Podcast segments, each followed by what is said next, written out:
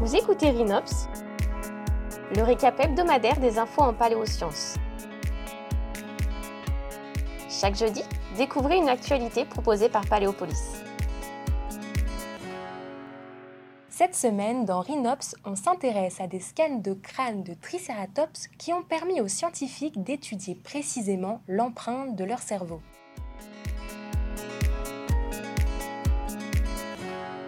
Deux crânes de Triceratops adultes ont été scannés afin d'observer leur structure interne, notamment celle de leur boîte crânienne.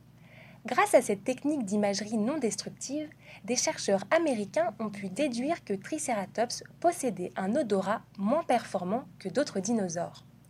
Mais il entendait très bien les sons de basse fréquence. De plus, l'orientation de son oreille interne suggère qu'il portait sa tête à 45 degrés du sol. Probablement pour se défendre avec sa collerette et ses cornes tout en mangeant des végétaux. Rhinops, c'est déjà fini, mais d'autres actualités sont à consulter sur le site internet de Paléopolis. À jeudi prochain pour un nouvel épisode.